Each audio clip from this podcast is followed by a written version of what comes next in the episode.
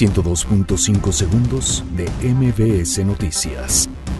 Morena buscará acelerar juicio contra Rosario Robles. La unidad de inteligencia financiera investiga red de funcionarios implicados en estafa maestra.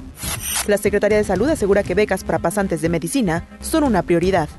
Designan a Antonio López como nuevo director de control del Instituto Nacional de Migración. La Procuraduría General de Justicia de la Ciudad de México busca evitar que implicados en caso Arts salgan del país.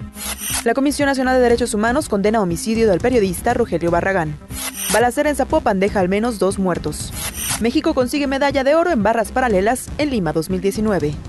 Agustín Marchesín deja al América para fichar por el Porto de Portugal. 102.5 segundos de MBS Noticias.